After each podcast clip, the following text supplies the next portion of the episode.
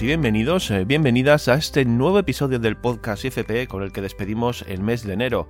Como sabéis, soy Esteban Ortiz, soy coach financiero y os voy a acompañar en este programa que os hemos preparado para el día de hoy y en el que vamos a hablar mucho sobre finanzas personales y donde además nos hemos marcado el objetivo de haceros pensar, que reflexionéis sobre estos asuntos de forma que podáis aplicar directamente todas estas cuestiones para no caer en errores y problemas con vuestro dinero.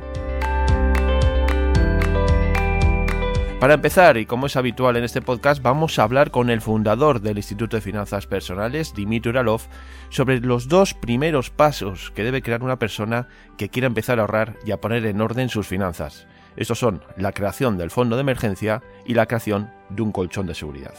A continuación vamos a charlar eh, con la coach financiera Silvia Llorens sobre las deudas y el efecto emocional que causan en las personas. Y por último vamos a estar con el periodista y coach financiero Carlos Guillermo Domínguez para hablar sobre el periodo de rebajas, el consumo, las tarjetas revolving y de algunos datos que se desprenden de un estudio de la Asociación de Usuarios Financieros de España sobre el estado de la situación financiera de los españoles. Como veis, temas muy interesantes y entretenidos que os recomendamos que no os perdáis porque vamos a empezar a desarrollarlos en unos momentos.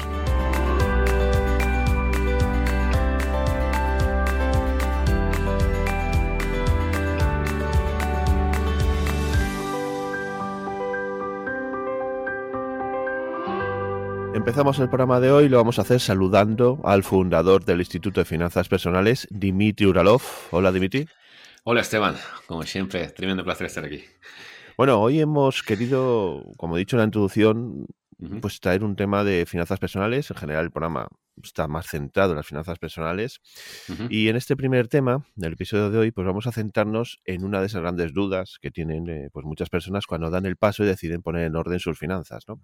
Cuando esto pasa, sobre todo al principio del proceso, llamémoslo así, pues oímos hablar mucho de dos palabras, dos conceptos, que son fondo de emergencia y colchón de seguridad. Se pueden llamar de muchas formas, pero bueno, dentro del IFP eh, lo más... vamos así, eh, sí. Sí, vamos así, podemos decir.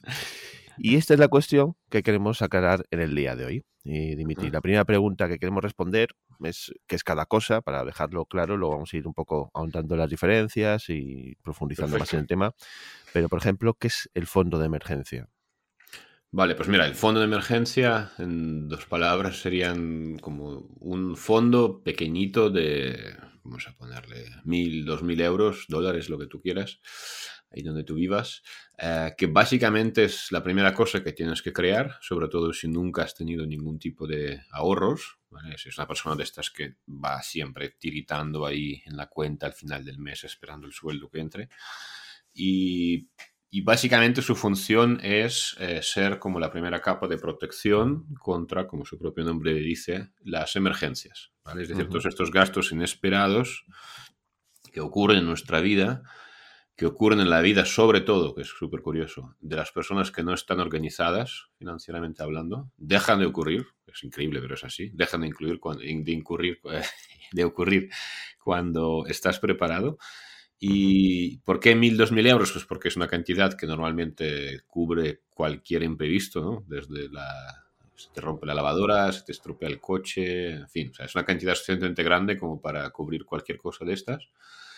Y básicamente esta es su función, no tiene más. Después ya se incorpora como al, al total de las protecciones que uno puede tener, repito, como primera capa. Y, básicamente ya está, no tiene más. Ahora vamos al otro lado, al otro concepto, al colchón de seguridad. En este caso, ¿a qué nos referimos cuando hablamos de colchón de seguridad?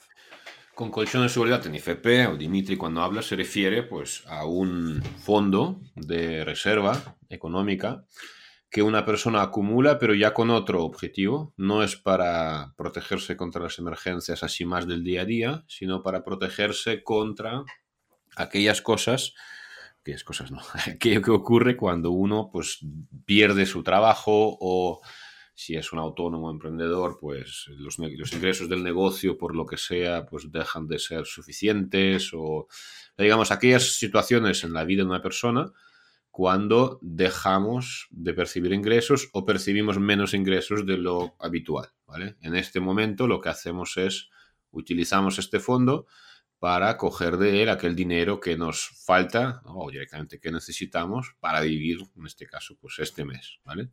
Colchón de seguridad suele tener una duración, una cantidad muchísimo mayor, ¿no? La idea es que con esto cubrimos pues nuestros gastos, ¿no? Es decir, esta es esa típica cosa, ¿no? De la cual a veces algunos expertos hablan como esa es como tu libertad financiera, como así a lo pobre, ¿no? A lo, a lo normal, no, no, con ingresos pasivos, ni con, sino es como, oye, tengo cinco meses de vida pagados, tengo un año de vida pagados, ¿no? La cantidad de ese colchón lo decide cada persona en función de lo pérdida de dinero o de capacidad de ganar dinero que significa esto para él, para ella. Bueno, siempre decimos, ¿no? Mínimo, pues tres meses mínimo, seis mejor, un año para frikis como nosotros, pero bueno, cada uno, ¿no? Es, gente que tiene cinco, pero bueno, eso ya es una conversación interesante. Pero este es el objetivo principal, es simplemente pues suplir eh, situaciones cuando pues, dejas de, ingresar o no ingresas lo suficiente y así estás tranquilo porque sabes que tu vida, tus gastos están cubiertos. Este es el colchón de seguridad. Bueno, pues hemos visto ya lo que es cada cosa. Eh, y aquí lo siguiente, Dimitri, es por qué estos son los dos primeros pasos, o, lo podemos hacer conjunto. Bueno, primero haremos uno y luego el otro, pero agrupémoslos. ¿Por qué son los dos primeros pasos que debemos hacer si queremos tener unas finanzas personales eh, saneadas y, y, correctas, ¿no? Vale. Bueno, para mí primero sería siempre eh, fondo de emergencia. ¿Por qué? Pues por, lo que decía antes, ¿no? Es decir, cuando una persona no tiene nada, está como literalmente expuesta a cualquier cosa, ¿no? Es un poco como infantil, es como ir por la vida con perdón, o sea, es como ir por ahí teniendo sexo y esperando que no, no, no, yo soy Dios y a mí nunca pasará nada, ¿sabes? No voy a embarazar a nadie, no, no voy a pillar ninguna enfermedad y es como, bueno, puede ser que no te pase nunca nada, pero no es una situación, digamos, sensata, no es una actitud sensata. Eh, la vida ocurren cosas, ¿no? Es como todos sabemos. De hecho, no solamente ocurre, sino como va a descubrir la persona que se va a poner con las finanzas personales, le va a ocurrir de todo. los primeros meses son los meses cuando la vida te pone a prueba y es cuando normalmente ocurren todas estas cosas, ¿vale? Entonces, ¿qué ocurre? Normalmente cuando la persona no tiene ni nada, vive al día, literalmente, con lo que hay en la cuenta, claro, normalmente son estas situaciones las que, por un lado, te hacen que pues, cojas tu tarjeta de crédito y te endeudes para pagar aquello para lo que no tienes dinero, piense que toda la industria financiera está montada sobre este concepto, justamente. O sea, de alguna manera es como le das un golpe tremendo a, toda la industria con ese fondo de emergencia. Porque es que literalmente, ¿no? El otro día estaba leyendo em, un libro y, hablaban como de dos tipos de personas que eran horribles para, para las empresas de tarjetas, por ejemplo, o para los bancos. Y eran gente que tenía como algún tipo de ahorro, con lo cual nunca cogía créditos o préstamos, ¿no?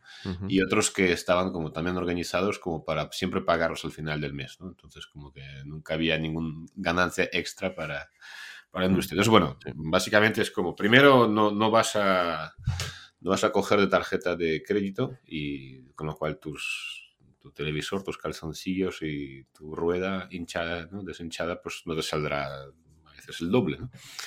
Eso es la primera. Y lo segundo, que, para mí creo que es más importante, y es que mm, la manera en la cual se vive y se actúa y se perciben y cómo nos afectan todo este tipo de cosas son muy diferentes cuando tienes dinero a cuando no. Y yo creo que cualquier persona que en algún momento de su vida ha tenido algo de dinero, ahorrado, lo que sea, ¿no? y no lo ha tenido, pues es un poco eso, ¿no? Es, es cuando, de nuevo, vuelvo al absurdo ejemplo de antes, es cada vez que te suena el teléfono de una chica o chico con el que has estado, no, no, en este caso chica sería, ¿no? Es como, ah, estás ahí preocupado, preocupado, ¿por qué? Porque a ver lo que va a ser, ¿vale? Porque nunca sabes lo que... Ahí es diferente, ¿no? Sería como, disfrutarías de la llamada, ¿no? Con lo cual es como porque sufre, la gente sufre mucho, es horrible, estás como en continua tensión, está, la gente suele estar con mucho más cabreada con la vida, ¿no? Todo nos preocupa, todo nos afecta, estamos como, ¿por qué? Porque cualquier cosa nos saca totalmente de, de nuestro, bueno, tranquilidad, de nuestro día a día. Con lo cual... Y luego tiene este efecto adicional que, como decíamos antes, ¿no? que, que, realmente cuando uno tiene este fondo, curiosamente, no me preguntes por qué, pero es cierto que dejan de ocurrir. O sea, es como normalmente los primeros meses es cuando te ocurren, pero después no me digas por qué, pero no, no ocurre nada. O pasan muy espaciados en el tiempo, muy de vez en vez, mm. no tan continuo, ¿no? Correcto. Bueno, sí es verdad que una persona cuando se pone a organizar su economía, pues hay ciertas emergencias que han, o sea, es otro tema, ¿no? Es decir, un seguro de un seguro que te llega una vez al año no es una emergencia, simplemente es una falta de planificación, ¿no? Un vestido que, bueno, vestido, lo que sea, un pantalón que está de rebajas no es una emergencia, es como es otra cosa. Pero sí, dejan de, dejan de ocurrir las emergencias, eso es cierto. Sí, además eh, hablabas ahora de lo que es una emergencia y lo que no, ¿no? También es un, tema que dentro del IFP, pues eh, sobre todo, pues eso, como decimos, las personas que, ingresan y empiezan un poco con el curso de finanzas personales, con ese nivel más, más básico, pues claro, mm, hay que dejar bien claro lo que son las emergencias y lo que no son. Sí, sí, sí. No, bueno, claro, normalmente cuando vivimos en una sociedad así más, pues bueno, consumista por un lado, más emocional por otro, ¿no? Es como todo nos afecta, estamos ahí siendo presos del marketing. Es claro, sí, es totalmente. Es decir, yo conozco gente, ¿no? Sobre todo, pues a veces gente, bueno, no, voy a cargar contra gente joven, que hay de todo, pero es como, ostras, es que, es que necesito el nuevo iPhone. O sea, es, es una necesidad básica, ¿no? Es como, con lo cual, de hecho, bueno, la, la mejor manera de convertir, supongo, las emergencias, entre paréntesis, en, necesidades es esa, ¿no? Es como convertir deseos en necesidades, que es un poco el negocio del, de la segunda mitad del siglo XX y, también del siglo XXI. conseguir que las personas quieran aquello que está, pues eso, a la, a la venta de tal forma que sea casi como una emergencia. Pero bueno, emergencias evidentemente son cosas pues lógicas, ¿no? Repito, normalmente son cosas que se estropean, sean físicas o sean como de nuestro cuerpo, ¿no? Después, pues bueno, en fin, bueno, no, si es que ya está. Realmente suelen ser cosas que se, sí, cosas de estas son emergencias, de verdad. Cosas, una boda tampoco es una emergencia. Son cosas de nuestro día a día, de que las necesitamos de una u otra manera, ¿no? Correcto. Mira, sí, yo creo que es la mejor, tú lo has dicho, de mejor forma. son cosas de nuestro día a día son situaciones de nuestro día a día cuando se ven cuando, se ve, cuando este día a día se ve interrumpido por algún tipo de anomalía que impide el funcionamiento natural de, este día a día. Es lo que está pasando antes, ¿no? Es decir, no, no, es lo mismo. si pensamos en, en qué tiene que, cuando una persona se organiza, esperemos que todos los oyentes lo hagan, y empieza pues a planificarse bien, ¿no? Pues por la, primer día del mes o el último día del mes o cuando sea, se ponen ahí con su pareja y miran un poco lo que va a pasar el mes que viene. Claro, ahí realmente cuando planificamos los famosos gastos ad hoc, ¿no? Ahí también se ve mucho la diferencia, porque repito, una boda no es una emergencia, un regalo que tienes que hacer por un cumpleaños no es una emergencia, un pantalón que llevas tiempo queriéndote comprar no es una emergencia, tu forfait de temporada no es una emergencia. Es decir, hay muchas cosas ahí que se pueden planificar y por eso también creo que desaparece, porque como la persona se empieza a planificar, porque solo es el primer paso, el fondo de emergencia, pero después hay muchos otros que siguen, con lo cual yo creo que cuando uno se pone y cada vez va mejor, lo que ocurre es eso, que se planifica mejor, entonces no hay realmente como tantas emergencias, porque no, no, hay tantas cosas que se... Y también hay otra cosa, que es como realmente, decía antes que era la primera capa de protección, en realidad se convierte en la segunda porque la primera capa eh, de una persona organizada es su propio presupuesto. Entonces, como lo mima y lo mira y lo gestiona, es como, bueno, pues mira, me ha salido una emergencia de, no sé, bueno, mi, última emergencia fue un móvil, no es que sea, literalmente se me cayó corriendo, pero me esperé como un mes y medio o así esperando, esperando ahí que llegase. Pero bueno, eh, no es un buen ejemplo, ¿no? Pero es como, no sé, imagínate que... Pero bueno, está bien, va, vamos a coger el móvil este, ¿no? Entonces es como, pues en este caso como que lo, no lo compré con el fondo de emergencia, lo compré como con un gasto ad hoc, en este caso sí, es como planificado de alguna forma, como este mes tengo esto, vale, pues es como en este caso, pues tengo la suerte de poder comprarme un móvil con un, un gasto ad hoc, pero bueno, podría ser otra cosa, ¿no? Más pequeña, quizás. Entonces es como. Normalmente es como. Ya con el propio presupuesto normal de, una, de un mes, si no es muy grande, no te. ¿no? Si fuera un coche, pues mejor no, ¿no? Pero sí que normalmente ya, ya, ya es la primera capa. Y después, si no, pues tienes el fondo de emergencia, que para eso está. Bueno, hemos hablado de este primer eh, primera capa de protección, como las quieres llamar tú, o segunda, si utilizamos, recurrimos al presupuesto.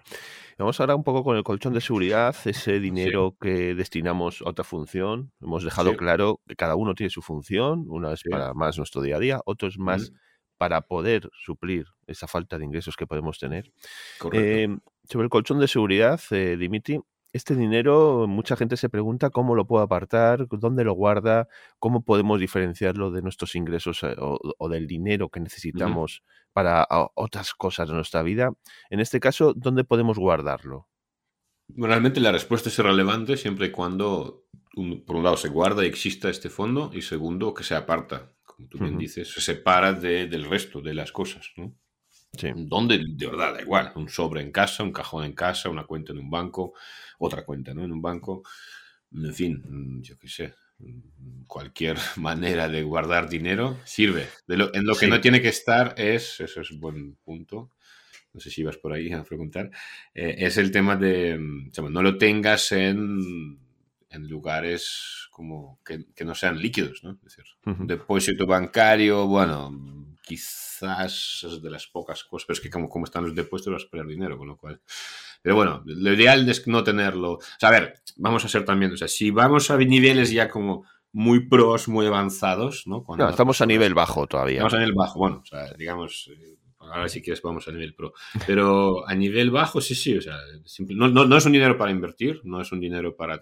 por eso también es importante que la persona defina cuál es la cantidad que quiere tener ahí, porque no, lo va a, no va a hacer nada con ese dinero. Ese dinero es el dinero que va a perder con la inflación, si le preocupa la inflación, es el que no va a obtener ningún tipo de ganancia. ¿Por qué? Porque su función es un poco como la del seguro. ¿no? De hecho, a niveles avanzados, si vamos ahí, hay gente que cubre parte de esto con un seguro, literalmente. Porque no quiero tener ese dinero ahí muriéndose de asco, voy a cubrirlo con un seguro. Pero bueno, no, no vayamos ahí porque es una cosa sexy, a la gente que empieza le gustan las cosas sexys y hay que ir a lo menos sexy posible porque es lo que funciona. Te hacía esta pregunta porque el tema de la gestión del dinero, una vez que lo tenemos, lo hemos ido acumulando, pues muchas preguntas, yo por ejemplo me he encontrado con esta situación en la que no saben, vale, sí, tengo este dinero apartado, pero ¿qué hago con él ahora? ¿No? Por eso te decía, pues esa gestión de dinero que hemos apartado, ¿qué hacemos con él? ¿Dónde lo guardamos? Claro, claro.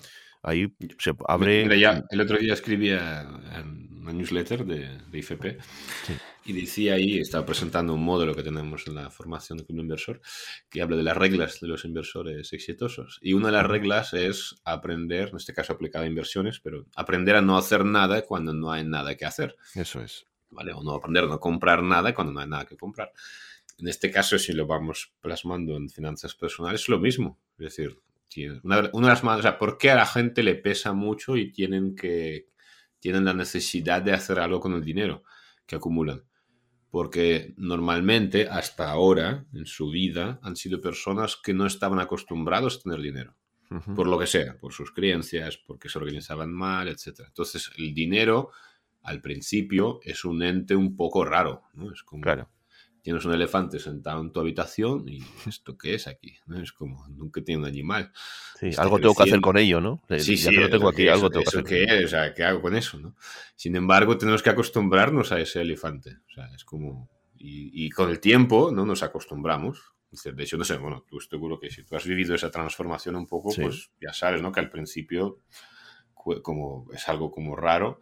Pero seguro que hoy en día no tienes ningún problema en, como dice quién era, Warren Buffett, creo, ¿no? de estar sentado encima de la montaña de dinero y ningún problema. Al final es un poco lo que tú sueles decir, ¿no? Saber esperar y tener la paz. O sea, lo que pasa es que es un hábito que vas desarrollando con el tiempo, porque al principio es como tú dices, lo vas mirando ahí casi todos los días, ¿no? Jo, tengo esto, jo, tengo esto otro, uf, ¿qué, hago con ello, no? Hasta que llega un momento que dices, mira, es que no tengo que hacer nada y ya esa paciencia, ese saber esperar es lo que te dice, bueno, pues ese dinero lo tengo para esto, ¿no? Claro. Bueno, primero lo puedes, o sea, si te molesta, puedes como apartar. Ahí está tu pregunta de separar, ¿no? Claro, si estás separado, tampoco lo ves, ¿no? Es decir, te aporta esa tranquilidad de saber, bueno, cualquier cosa que pase, tengo ahí X meses de mi vida pagada y eso es brutal, o sea, es como, ese es el mayor logro de, todos, o sea, hablando claro, de, todos, todos, o sea, ni ingresos pasivos ni, ni libertades, eso es lo que más va a cambiar la vida de una persona. Entonces, mm, primero no tienes por qué tenerlo, o sea, pues sepáralo, sepáralo, guárdalo y, no, que no lo vea nadie, y tú. Pues, pues, perfecto. Pero sí, o sea, al final la gente se acostumbra a tener dinero. Es un poco como el tiempo, ¿no? Cuando alguien, por ejemplo, no sé, vamos a coger meditación, ¿no? Es como alguien empieza a meditar o, lo que sea, a estar tranquilo un rato. Al principio, claro, la mente quiere seguir teniendo estímulos y no está acostumbrada, ¿no? Te enciendes la película, te vas a Facebook, o sea, necesitas algo constantemente para estar quieto. Sin embargo, con el tiempo, poco a poco, pues como que uno aprende a, estar, a no hacer nada. Pues es un poco lo mismo, es acostumbrarte a tener este dinero, sentir pues todas las cosas buenas que esto te aporta y, ya está. Pero no, no... es como que es una pregunta que desaparece sola, ¿no? Sí.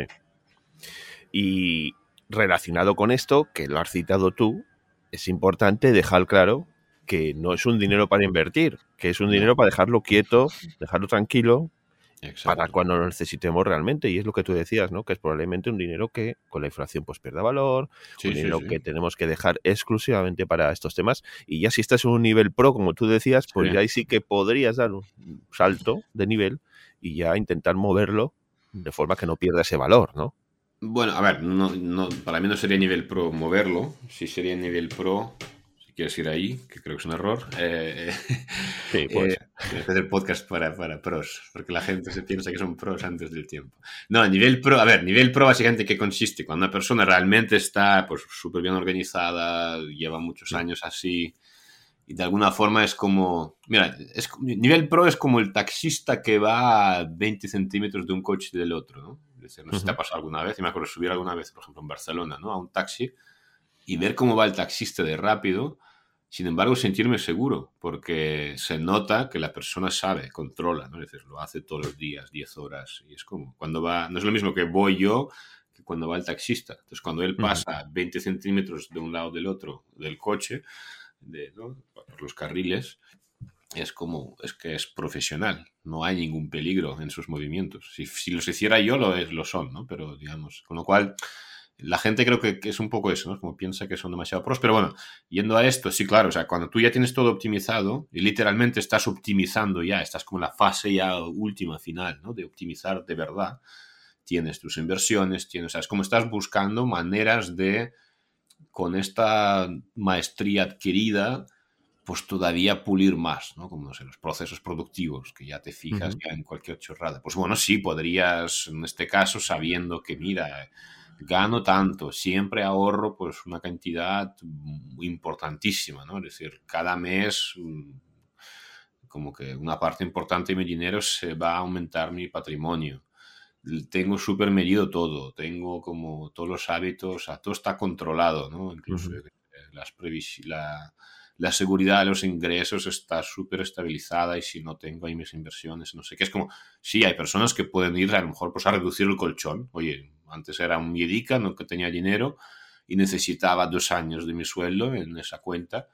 Pero la verdad que ahora, que ya tengo como la maestría, estoy súper tranquilo, no me preocupa nada, pues oye, lo reduzco a tres meses o a seis meses. Pues vale, ¿no? Pues como, y este dinero, el adicional, pues lo pongo ahí a trabajar. no, sé, no, sé, qué, o porque, o compro eso, compro un seguro, que esto lo hacen también las empresas, como contrato un seguro de qué puede ocurrir esto, pues contrato un seguro y me sale el coste del seguro es inferior al dinero que le vas a sacar con este dinero. Pero bueno, aún así, de verdad, o sea, la verdad siempre es como que yo soy un poco... Es como de estas cosas que en teoría suenan muy bien, pero como que en la práctica he visto mucho de lo otro, es decir, de lo bueno que es y cómo la, la, vida de la gente cambia aplicando esos conceptos. Y sin embargo es como, no, no, no conozco mucha gente que realmente estén como en ese nivel. Así que bueno, sí, se podría decir mm, que, como regla, por supuesto, es un dinero que no se tiene que invertir. O sea, las inversiones es otra cosa que no tienen nada que ver. Eso es. Y las inversiones están ahí, pues bueno, para que tu dinero vaya creciendo, etcétera, pero tiene que ser un dinero, la primera regla ¿no? de las inversiones es que no inviertas dinero que no te puedes permitir perder. Y este es exactamente el caso. O sea, invertir tu colchón. Tenemos un vídeo, bueno, explico ahí en detalle. No inviertas tus ahorros en YouTube que lo vean los oyentes si no lo han visto. Y, pero de hecho hablamos ¿no? de esto en, en un podcast, me, me, suena, hace un tiempo. Sí. Al principio del COVID, creo. con lo cual ahí lo, ahí lo hablamos. Sí, pero bueno, al final eso, lo que hemos querido traer hoy son dos conceptos que son la parte inicial de un proceso en el que ponemos en orden nuestras finanzas, que mucha gente no tiene bien claro qué es cada cosa y qué hacer con cada una de ellas. Hoy lo hemos dejado aquí patente, lo hemos manifestado creo que de una forma bastante clara y es un poco lo que queremos, ¿no? acercar a los oyentes pues esos conceptos que muchas veces eh, pues no sabemos eh, qué hacer con ellos o no los entendemos bien. Dimitri, no sé si quieres añadir algo más sobre esto de los colchones de seguridad. Que, que, se pongan la gente las pilas y que crean como mínimo el fondo de emergencia, que esto ya ayuda bastante. Y no, no hace decir, hemos hablado, hemos dicho, mil euros, dos mil euros. Empieza con algo, empieza con 500, empieza con, ¿no? es decir, tiene un lugar en tu vida donde tienes guardado un dinero y, de hecho, enfócate en crear este colchón cuanto antes. no colchón, sino fondo de, emergencia. ¿no? Es decir, haz lo que sea, ¿no? haz un pequeño negocio, se vende algo, consigue algo, pero consigue porque de verdad que es como el primer paso de cuando la vida cambia. Porque, o sea, digo porque literalmente veo todos los días amigos, gente que empieza, ¿no? Es, es como, es que cambia, es que la vida cambia cuando tienes un dinero apartado. Y es, como que he, dejado, de, es como cuando, no sé, gente como yo, que llegamos siempre a tarde a todos lados, pues cuando llegas 10 minutos antes por primera vez y dices, wow, o sea, y podía, o sea, y se puede ir sin prisas y, puedo estar en un atasco y no cabrearme, ¿no? Puedo perder el tren y no pasa nada. Es como, wow, es una vida diferente, ¿no? Pues es un poco parecido. Con lo cual, pues animo que cuanto antes empiecen esta vida porque sin duda les va a aportar mucho. Bueno, pues ahí queda este último consejo de Dimitri. Como siempre, Dimitri, muy agradecidos de tu presencia en este podcast del IFP y pues esperamos contar contigo en el siguiente episodio. Perfecto, Esteban. Muchas gracias a ti por hacer esto realidad. Un abrazo a todos.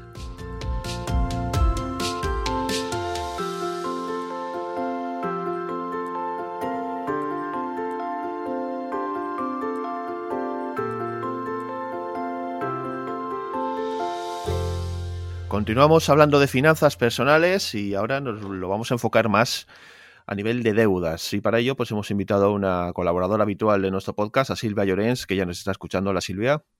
Hola, Esteban, ¿cómo estás? Encantada de estar aquí otra vez contigo. Bueno, como sabéis, Silvia es coach financiera y bueno, trabaja en su día a día con personas con problemas eh, de dinero y les ayuda un poco pues a, entablar unas relaciones eh, con su dinero precisamente pues más estables y más sanas. En este caso, Silvia, el tema, como he dicho al principio, pues eh, he querido traer el tema de deudas, primeros de año, principios este mes de enero. Eh, no se suelen crear nuevos propósitos, la gente quiere eh, pues cambiar, ¿no? No solo en el ámbito financiero, que también, sino en todos los ámbitos de la vida, pero en este caso lo hemos querido traer al tema de deudas, con todo lo que supone, el lastre, el peso que lleva, que conlleva tener deudas. Y Silvia, estarás conmigo que las deudas eh, son un foco constante de problemas en todos los niveles de la vida, ¿no? Eh, sí, efectivamente. Eh, yo trabajo con muchísimas personas con deudas, es precisamente una de mis especialidades, el ayudarlas a salir de las deudas y a no volver a entrar en ellas nunca más. Eh, precisamente porque conlleva muchísimos problemas, no solo en el ámbito económico, sino en algo que nos afecta a veces mucho más, que es en el ámbito psicológico o en el ámbito emocional. ¿no? Exacto. las deudas son una enorme fuente de estrés, y, bueno, y tiene muchísimas otras consecuencias psicológicas eh, que ahora pasaremos a tratar, pero sobre todo que no es solamente una cuestión económica, es también una cuestión emocional. Sí, eh, hablábamos de, eso, ¿no? De que tener deudas eh, conlleva tener un lastre, una mochila muy pesada detrás y que nos afecta en todos los niveles de la vida. Hemos hablado de problemas psicológicos, pero eh, desde tu experiencia eh, con el tipo de clientes, tu clientela, eh, basándonos un poco en esos datos que has ido acumulando a lo largo de, este tiempo que llevas trabajando como coach financiera, ¿qué perfil de gente es el, más endeudado, podemos decirlo así? De los que con los que tú trabajas, con estos datos que has ido recopilando, ¿qué conclusiones has podido sacar sobre el tema del perfil de gente que tiene deudas? Pues mira, el perfil es absolutamente variado. Tenemos que pensar que el 50% de las familias en España están endeudadas. ¿vale?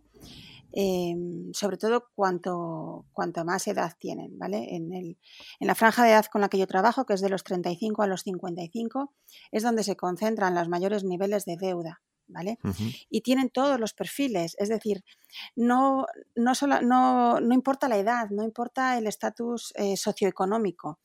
Em, es, cierto que, cuanto menos dinero parece que se tiene o que se gana, parece que las deudas puedan ser más grandes, pero no es cierto.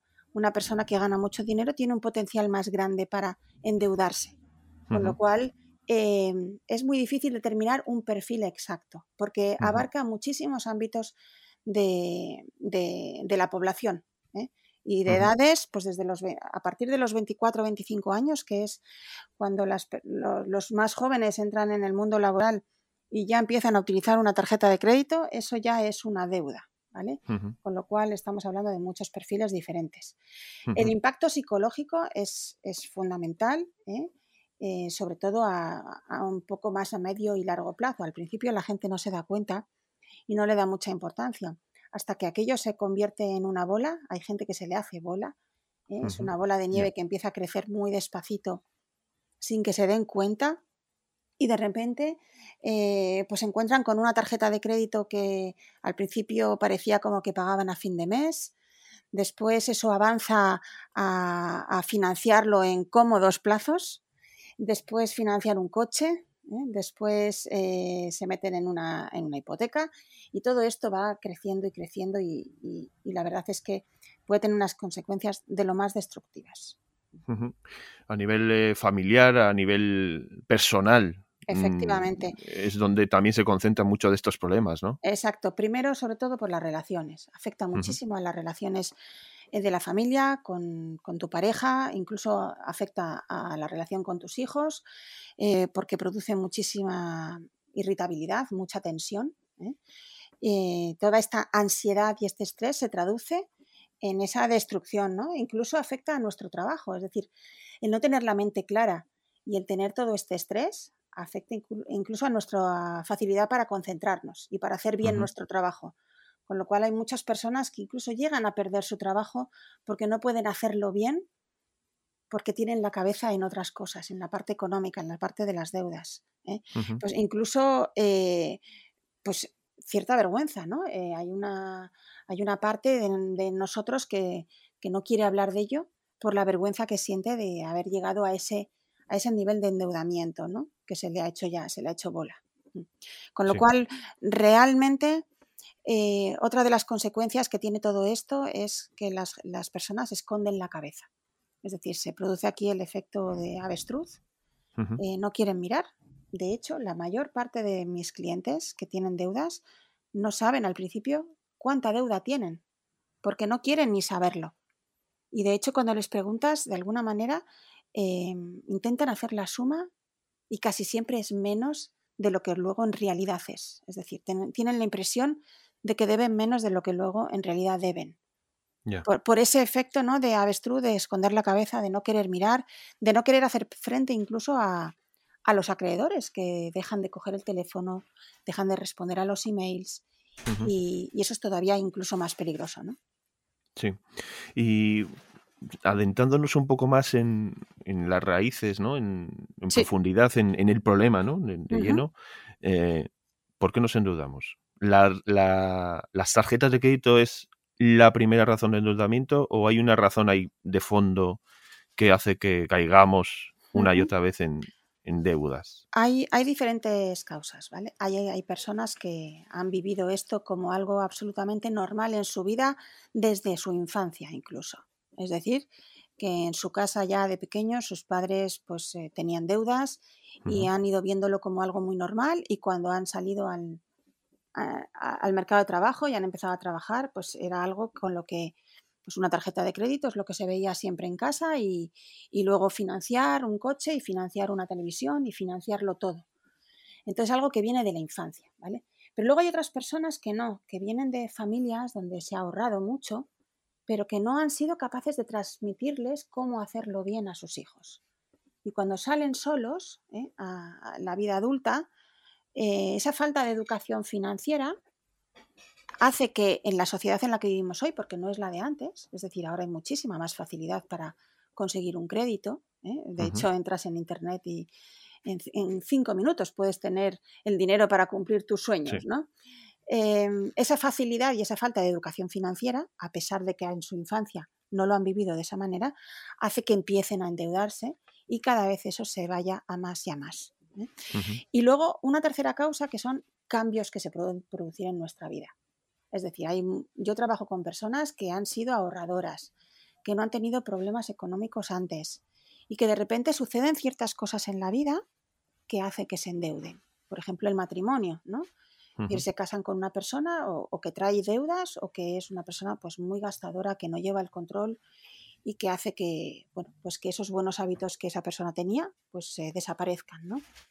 O que tienen hijos, ¿no? Y los hijos a veces pues eh, queremos darles mucho más de lo que en realidad hay que dar a los hijos, ¿no?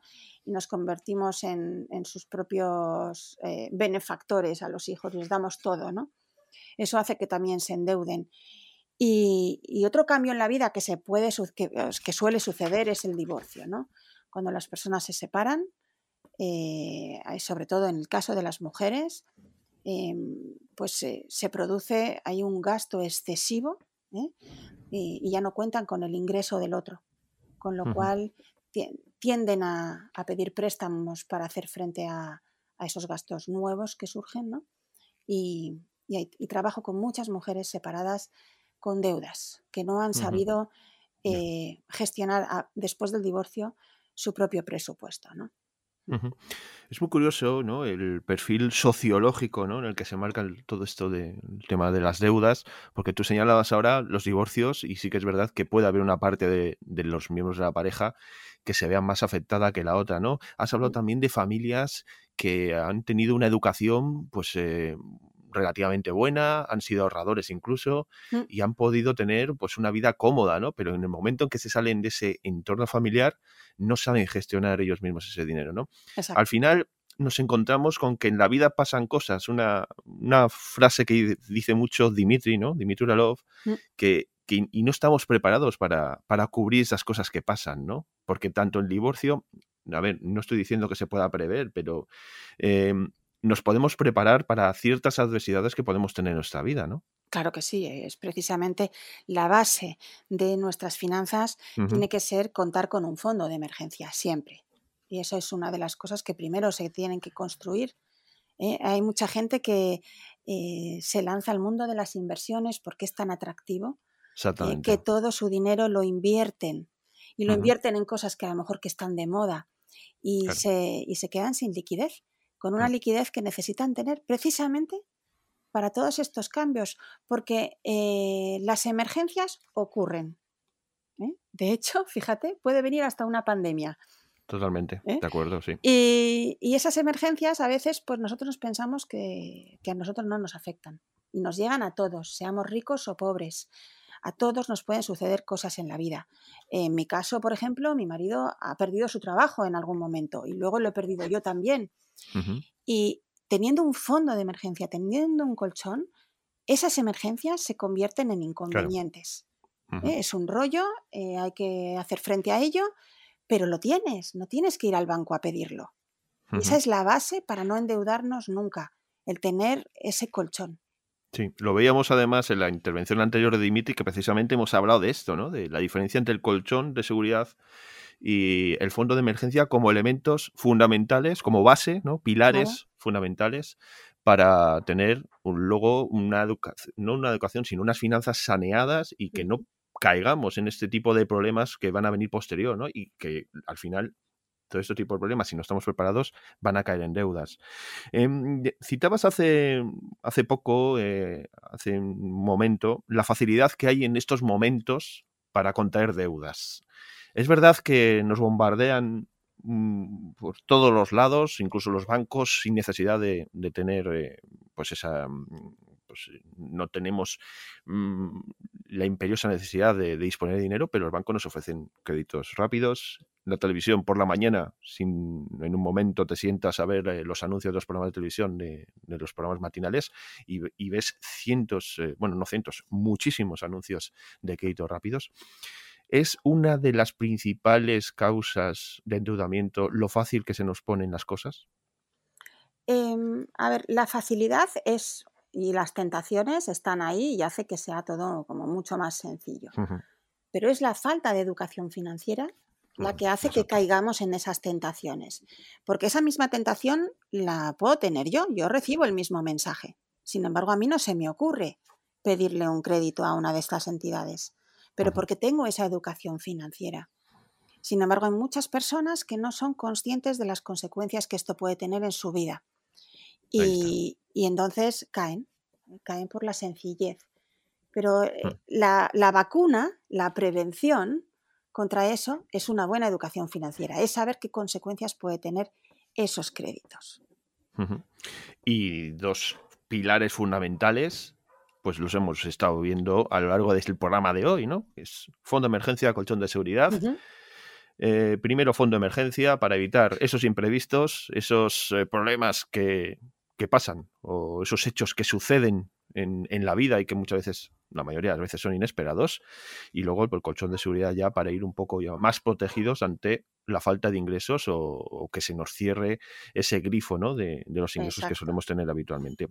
Silvia, continuando un poco con esta línea de que estamos haciendo este análisis más enfocado a un lado más psicológico del tema de las deudas, eh, ¿cómo podemos salir de las deudas? Porque esa quizás es la pregunta que mucha gente, los que nos están escuchando, se puede hacer, ¿no? Que estoy indudado, ¿cómo puedo empezar a tomar eh, medidas para reducir esa deuda o eliminarla directamente? Sí. Bueno, lo primero, lo primero de todo es eh, que con ese estrés y esa ansiedad, a veces es muy difícil eh, ver las cosas de manera clara, ¿vale? Y lo primero que tenemos que hacer es verlo claro, sacar la cabeza, empezar a mirar. Es decir, tenemos que analizar los hechos ¿eh? y decir, oye, ¿qué está pasando? Identificar el origen, ¿por qué me he endeudado yo?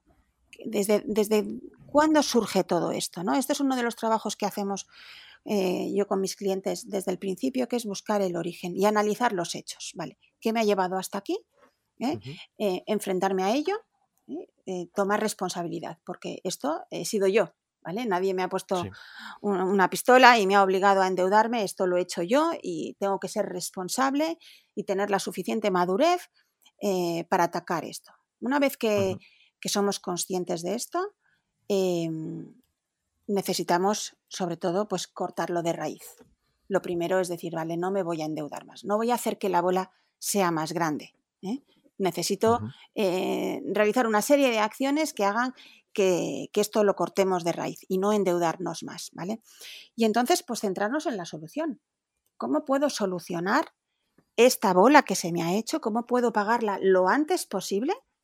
Que desaparezcan mis deudas de lo más rápido posible para poder crecer, poder, poder hacer que crezca mi patrimonio, ¿no? Y la solución, pues muchas veces viene por, un, por pedir ayuda. Pedir ayuda para poder realizar un plan para salir de ahí, ¿no? Enfrentarse con, valentía y decir, a ver, necesito ayuda, esto no lo puedo hacer yo solo. ¿eh? Y, ahí viene también muchas veces el papel del coach financiero, ¿no? Que te va a dar las pautas, los pasos exactos que tienes que dar, ¿eh? un plan eh, de acción que te ayuden además a cambiar la mentalidad, porque hay que cambiar radicalmente la relación con el dinero, lo que te ha llevado hasta ahí. Tenemos que volver a vivir de otra manera y cambiar unos hábitos y etcétera, ¿no? Con lo cual, em, esa es la parte de la educación financiera que nos faltaba ¿eh? y esa es la que tenemos que adquirir para poder salir de ahí. Ese cambio de mentalidad y un plan de acción. Porque ¿sabes lo que pasa? Cuando tienes esto, cuando tienes un plan de acción, cuando, cuando ya sabes los pasos que tienes que dar, en ese momento que ya lo has aprendido, se empieza a producir un cambio radical en ti. aparece la calma, aparece la tranquilidad. La gente se relaja, la gente empieza a respirar mejor. ¿eh? Ya sabe los hechos, tiene un plan y empieza a respirar mejor y a tener calma. Por eso mi programa se llama Calma Financiera. Todavía no han salido de las deudas. Es decir, este, a corto plazo la situación sigue siendo la misma. ¿eh? Porque el proceso es lento y, y va a haber que pasar un tiempo. Pero ya sienten calma. Porque ya tienen un plan de acción, han cambiado su mentalidad, su relación con el dinero, saben hacer un presupuesto, saben hasta dónde pueden llegar y lo que no pueden hacer. Y entonces se produce la calma y la, y la tranquilidad.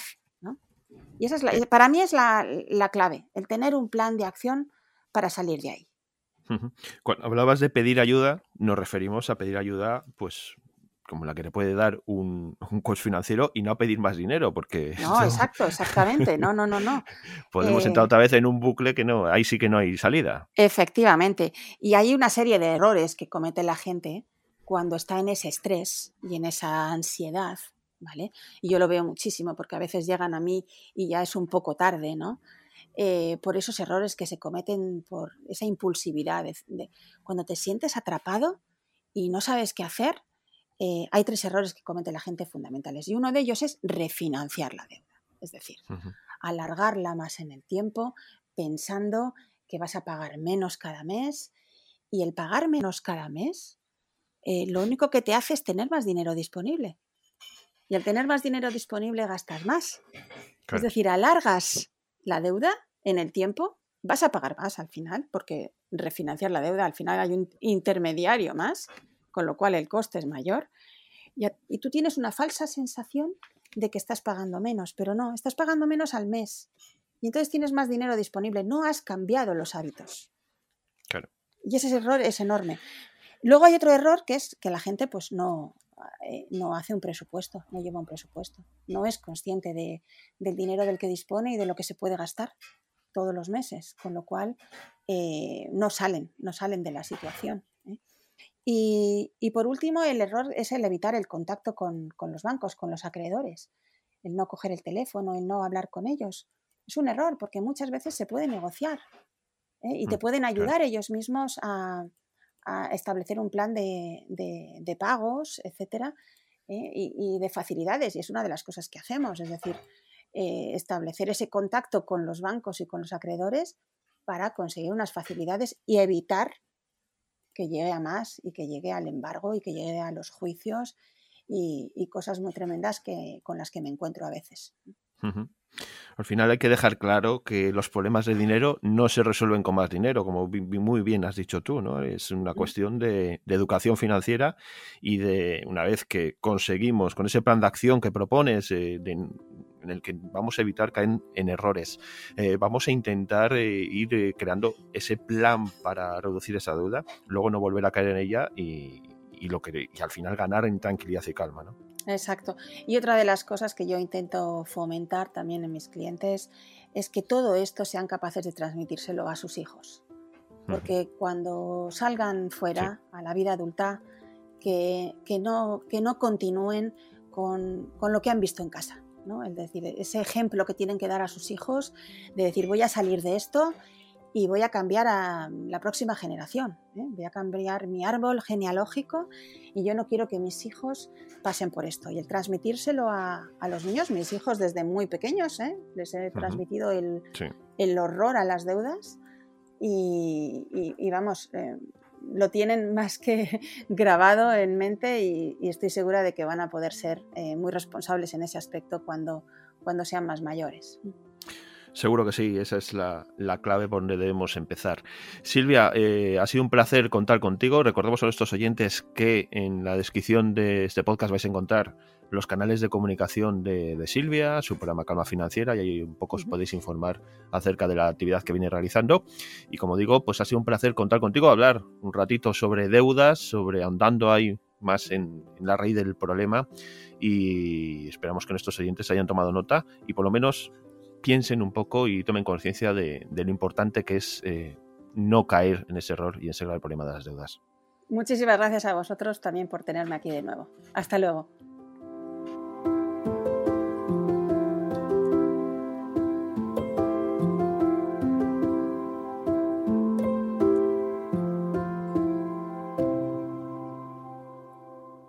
Vamos a hablar ahora de ahorro y de cómo podemos aprovecharnos de las ventajas que podemos encontrar en los diferentes establecimientos, en estos establecimientos comerciales que han empezado recientemente el periodo de rebajas. Y lo vamos a hacer con Carlos Guillermo Domínguez, que ya nos está escuchando. Hola, Carlos.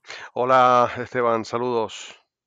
Bueno, como sabéis, Carlos es colaborador habitual de nuestro podcast, él es periodista, es coach financiero y además eh, dirige y presenta un programa de radio en la Radio Canaria llamado La Buchaca, que también trata temas eh, de educación financiera, de economía, de inversiones, un poco eh, a semejanza como lo podemos hacer nosotros. Carlos, em, lo que veníamos, el tema que hemos propuesto hoy son las rebajas y cómo las podemos aprovechar de, manera que podamos ahorrar en, nuestras compras.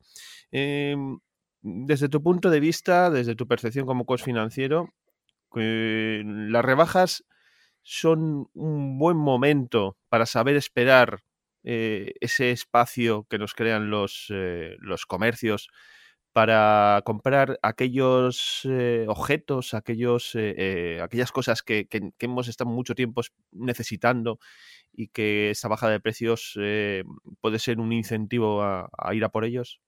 Sí, efectivamente. el periodo de, de, rebajas hay que saberlo leer, hay que saberlo interpretar. Entonces, si uno necesita, pues pues necesitas ropa, porque quieres eh, cambiar tu, vestuario, pues hombre, eh, si puedes aprovechar los periodos de rebaja, estarás sacando eh, una rentabilidad a tu dinero, porque si hay una rebaja de un 40%, lo que costaba 100 euros te va a costar 60, por lo tanto, vas a poder optimizar más los recursos que tengas destinados a la rebaja. Eh, a todos nos gustaría siempre comprar algo más barato de lo, del precio del mercado. Incluso eh, cuando íbamos a comprarnos un coche, siempre decíamos, bueno, ¿qué rebaja nos hace? Claro, siempre pedimos rebaja, siempre queremos que haya un descuento. Bueno, pues eh, el mercado nos pone unos momentos en el año en lo que hay una rebaja considerable que podemos aprovechar. tenemos que tener en cuenta que para cuando llegue ese momento, debemos tener un presupuesto asignado para las rebajas. Porque, eh, señores, tengamos en cuenta una cuestión, si vamos a aprovechar unos descuentos, vamos a aprovechar unas rebajas y después pagamos con tarjeta de crédito revolving, pues mire, lo comido por lo servido, porque lo que estoy ahorrándome en el comercio se lo estoy pagando a la entidad financiera. Pero ya sabiendo que la gente solo debe de tener asimilado y que evidentemente en rebajas no compran a crédito, sino al contado, pues eh, es un periodo eh, muy, muy positivo. Hay una cuestión que también hay que tener en cuenta. Cuando llegan las rebajas, a veces hay personas que se dejan llevar, o vamos a hablar que nos dejamos en llevar, por eh, el impulso de comprar porque es económico. Eso es equivocado, eso es erróneo.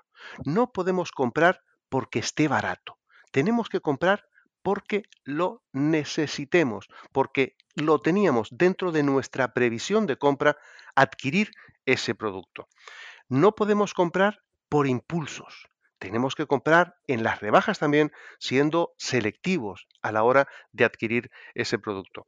En definitiva, podemos decir, eh, Esteban, que el periodo de rebajas lo debemos de planificar en qué necesitamos y qué presupuesto es el que tenemos asignado. Pues sí, como muy bien dices, el presupuesto es una herramienta fundamental en toda economía familiar, en toda economía personal incluso, eh, esa herramienta que nos va a, decir eh, y, nos va a ayudar a, guardar eh, determinado dinero, para afrontar espacios y, periodos como es de rebajas, como puede ser el pasado de las Navidades o cualquier otra fecha señalada dentro del calendario en cada una de, mm, las personas y en, cada, nuestra forma de vivir que tenemos. Hablamos hace un rato, Carlos, de las tarjetas revolving, esas eh, tarjetas que son están eh, últimamente muy en, la palestra por las diferentes sentencias, esos cobros abusivos que han tenido. Creo que me gustaría explicar un poco, a, que expliques a la audiencia qué son las tarjetas revolving porque puede causar un poco de confusión eh, con referencia cuando hablamos de tarjetas de crédito y cuando hablamos de tarjetas revolving. ¿Hay semejanzas? ¿Son diferentes? Eh, Sí, hay, hay una semejanza de que es que nos dan eh, un eh, plástico eh, y podemos comprar podemos comprar a crédito. Normalmente la tarjeta la tarjeta en revolving se diferencia principalmente de lo que son las tarjetas de crédito. La tarjeta de crédito la suele dar la entidad financiera y es una tarjeta pues, que tiene a lo mejor un interés mucho más alto que un crédito normal pero mm, vamos a poner entre comillas más o menos adaptable. Eh, las eh, tarjetas revolving pues son un, es un producto, es una modalidad que permite ir aplazando y fraccionando los pagos mm, eh, que, vas, que vas realizando añadiendo siempre pues, un, interés alto. En lugar de, de, pasar lo que es cobrar todo a mes vencido, vamos pagando pues pequeñas, pequeñas eh, mm, fracciones. Y hay entidades que están especializadas en este tipo de tarjetas. Eh, con un banco podemos eh, hablar a lo mejor que nos pueden hacer un interés, claro que, hablamos de un interés a lo mejor de un 16, un 17%, que es mucho más alto que un préstamo, pero a lo mejor si vamos a otras entidades que, no son bancos, que son entidades financieras, nos pueden estar cobrando por encima del 20%. te interesa anual y, con un problema que nos facilita mucho el hecho de comprar y seguir adquiriendo y seguir gastando porque nos permiten un fraccionamiento muy pequeño. Entonces, la gente lo que piensa es más en lo que paga mensualmente que en el interés que está pagando. Mira, Esteban, te puedo decir una cuestión eh, que, me comentaron el otro día justamente con este tipo de, de, tarjetas de una entidad que no era bancaria, una entidad eh, financiera, y estoy pendiente que me den la documentación, eh, porque bueno, voy a hacer un programa prácticamente sobre eso, con un 92% de TAE.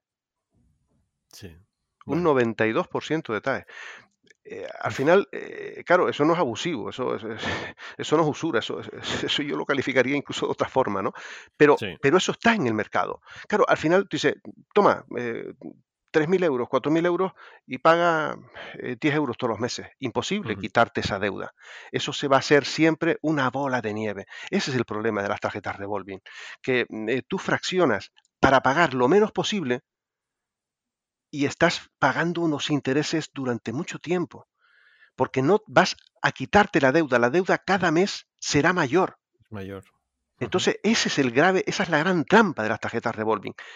Esto, esto es como cuando uno va a pescar y echa las miguitas de, pan para que vengan los peces. Eh, este es el engodo. Eh, pero claro, el engodo de la gente que no tiene la, educación financiera. Es una modalidad nefasta para la economía familiar, nefasta, negativa, totalmente negativa. Mm, es ir endeudándose hasta un punto que al final va uno a tener que terminar mm, por solicitar un préstamo para quitarse la, para quitarse la tarjeta, que normalmente lo que está pagando de esas cuotas, la mayor parte son intereses, por lo que el capital siempre se mantendrá pues eh, en el gasto que, esté, que, esté, que esté, realizando el, cliente eh, y no lo puede amortizar. Es un problema gravísimo el de las tarjetas revolving. Además, eh, al final estás pagando tres o cuatro veces el producto que has comprado. Si, estás si, si pagas una televisión eh, con este tipo de tarjetas, una televisión de, de 1.000 euros, al final puedes pagar 4.000 o 5.000 euros perfectamente, con aprovechándote de esa cuota mínima, esa facilidad de pago que te dan estas entidades eh, a cambio de, usar su tarjeta, ¿no?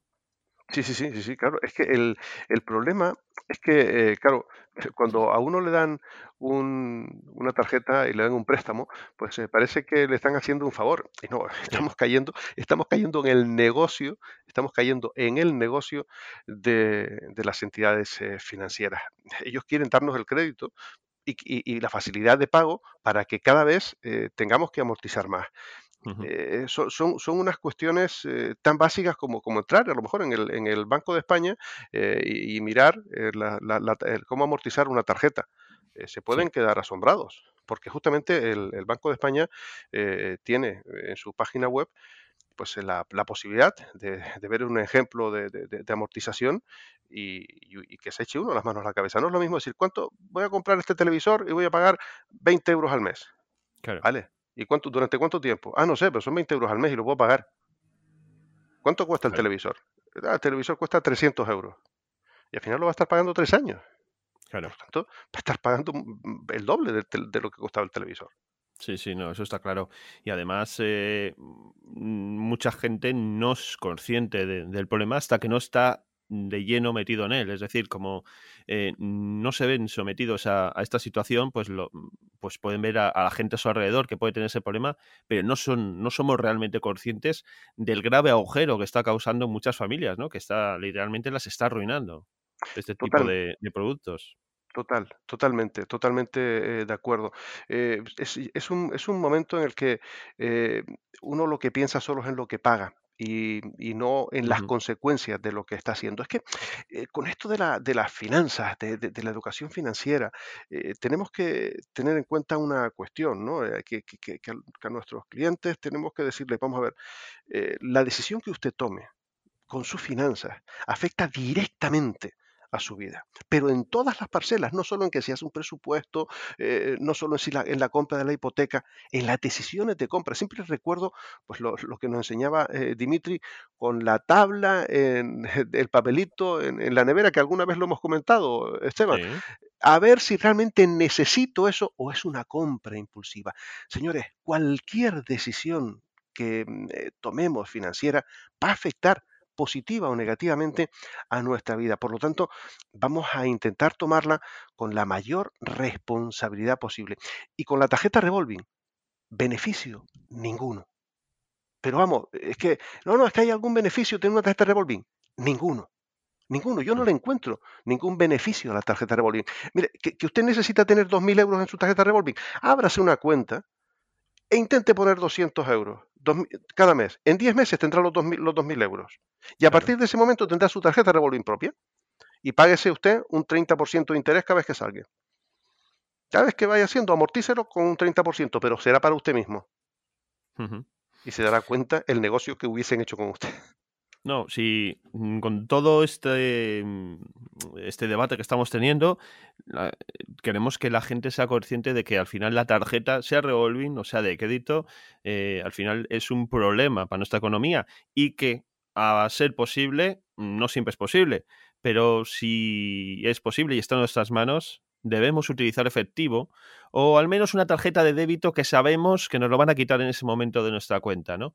para ser conscientes realmente de que es un dinero que, que estamos manejando nuestro dinero y no un dinero prestado, que es lo que hacen las tarjetas de crédito o tarjetas de revolving, que es por ese lado, como es prestado, nos lo dejan, nos pensamos que lo vamos a devolver fácil y, y usamos, lo usamos eh, pues disparatadamente, ¿no?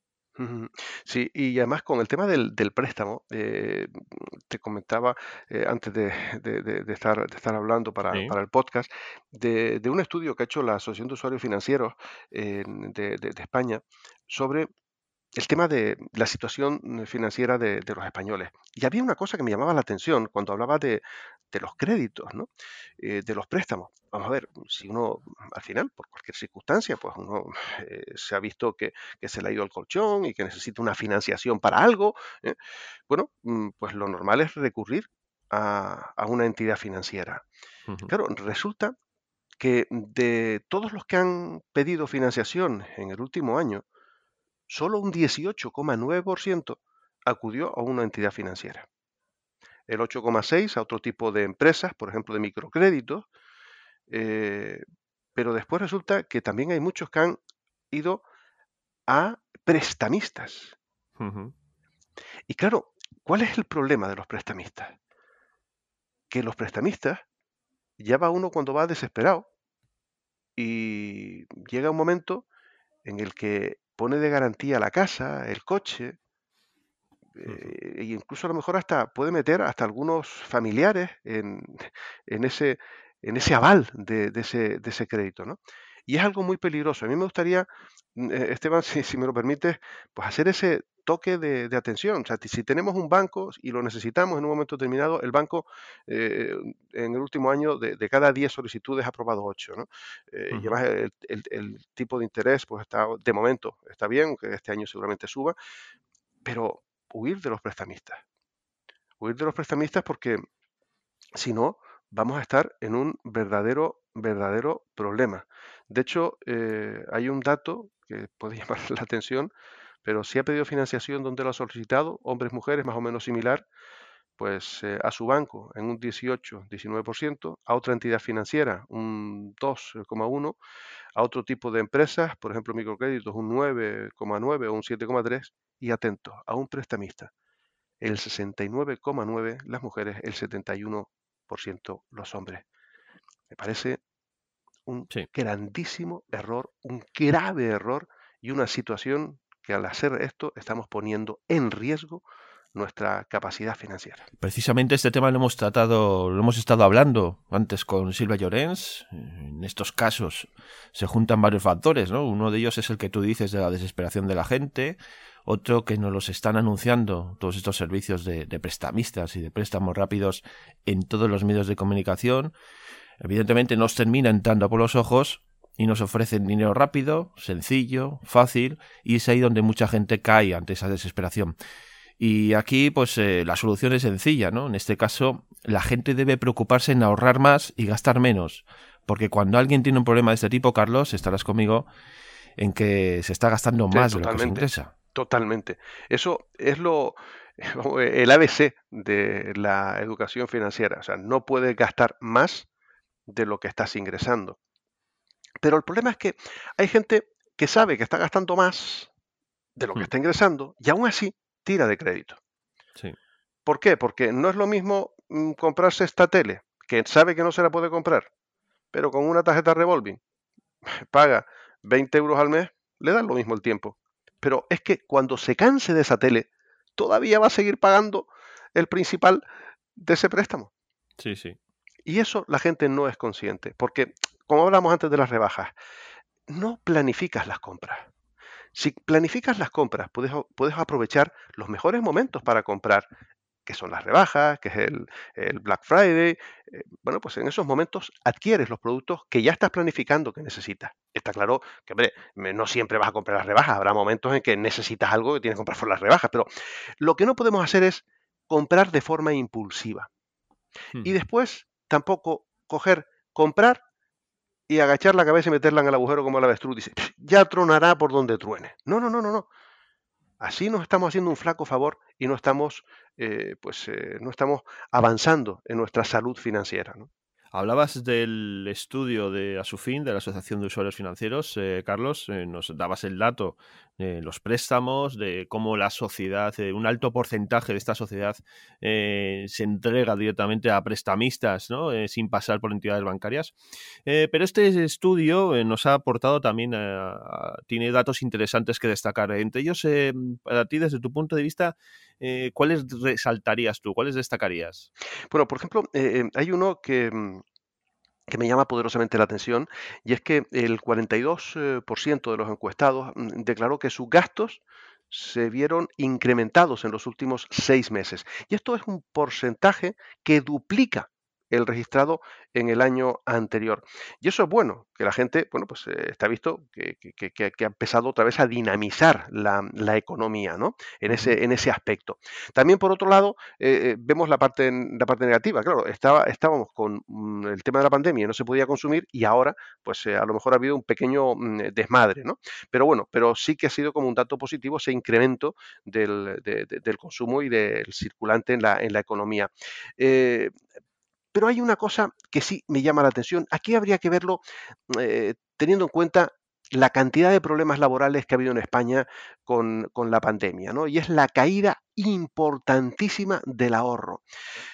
Ha pasado de un 18% hace un año a un 6%. Claro, eh, pensamos que la mayor parte ha sido forzoso, ¿no? A consecuencia del COVID-19, pérdidas de trabajo, situación de ERTE y han tenido que tirar del colchón. Eh, si es así, es hasta una parte buena, porque la gente tenía esos ahorros y pudo por lo menos superar pues, eh, pues ese, ese, ese tramo eh, con, un colchón financiero, que para eso es el colchón financiero, ¿no? Eh, pero sí que me llama poderosamente la atención que, la caída es, es, muy grande, ¿no? Es muy grande y esto señala también que si esto no se recupera, pues, pues puede haber problemas en los próximos meses porque también viene, viene una crisis por delante, ¿no? Em, y también, bueno, pues el, hecho de que un 53%, casi un 52,9% de los encuestados han eh, dicho que han tenido que, acudir a una ayuda financiera externa, ¿no? Eh, bueno, pues esto también hace ver el porcentaje de gente que no tenía ese colchón. No tenía un colchón, se ha visto en un imprevisto, no ha podido tirar de los ahorros, por lo tanto eh, ha tenido que buscarse financiación. ¿no? Eh, bueno, y esto, eh, a pesar de todo, a pesar de toda esta circunstancia, pues un 40% de los españoles percibe que la situación económica eh, ha mejorado para, para, ellos, lo que también es una cuestión, cuestión positiva. Desde luego. Y aquí queremos recalcar esta idea de que no somos conscientes, pero hablabas de que un 53% ha pedido ayuda a, una entidad financiera pues porque no tenían liquidez, ¿no? porque no necesitaban dinero. Y como digo, no somos conscientes de ello porque la necesidad eh, que tiene la sociedad de inculcar buenos hábitos financieros, de empezar a cambiar la manera de manejar el dinero, de evitar el consumismo excesivo y de centrarnos y cuidar ese dinero que tanto nos cuesta ganar, eh, es una necesidad eh, que está ahí, que está encima de la mesa y que todavía, como digo, no somos conscientes de ello. Y ahí es donde debemos entrar los coches eh, financieros en esas ayudas, en esas recomendaciones y foros y programas como, el, como este, el Podcast IFP o la Buchaca que, que diriges tú, son dos puntos de encuentro donde puede encontrar la gente ese lugar y esa manera de intentar al menos obtener orientación para poder cambiar las cosas, ¿no, Carlos? Está clarísimo, está clarísimo, está clarísimo. Quien, eh, quien tenga eh, interés eh, tiene las herramientas para, para ir saliendo y para ir aprendiendo y para ir adquiriendo los conocimientos. Y aquí en, en, IFP se está haciendo una labor extraordinaria con, uno de, con una de las personas que, que, más sabe y más experiencia tiene en el tema de la educación financiera, como es Dimitri Uralov. bueno, pues, estos, estos podcasts pues son fantásticos hay posibilidades. La cuestión a veces es cuando, cuando uno hace lo que te decían eh, anteriormente, mete la cabeza en el hoyo en plan avestruz y dice, bueno, que truene, que truene, que a mí me da igual, ¿no? Pues eso es un problema porque lo que estamos haciendo es prácticamente cavando nuestra tumba financiera. Eh, y, vuelvo a insistir, cuidado con esas tarjetas revolving que son un auténtico engaño. Si tiene tarjeta de crédito que sea solo para pago al mes, más de eso, lo que sea fraccionar eh, un pago, pero que no pueda volver otra vez a ir, haciéndolo en plan revolving, eh, porque eso es, eso es, eso es lo peor que se puede hacer para comprar algo y no, y no terminar de pagarlo nunca. Está claro que es uno de los mayores errores que tenemos a nuestro alrededor, una de esas eh, tentaciones que, pues ya lo hemos visto, ¿no? Muy fáciles de, de, utilizar y que debemos huir de ellos. Y para ello, pues es necesario también tener una educación financiera propia, unos hábitos financieros adecuados que nos permitan, pues eso, huir de las tentaciones y fomentar un poco, pues, eh, unas finanzas personales sanas, como me gusta decir a mí. Carlos, eh, pues ha sido un placer eh, poder charlar contigo sobre rebajas, sobre situación financiera de las familias en España y sobre las tarjetas revolving y las deudas, un tema sin duda que da para mucho y que trataremos en próximos podcasts. La verdad que sí, puede ser el, verdadero placer es mío, Esteban, poner un granito de arena en este fantástico podcast que, estás eh, llevando, que, se, que está realizando el, el IFP y con una grandísima labor. Muchísimas gracias.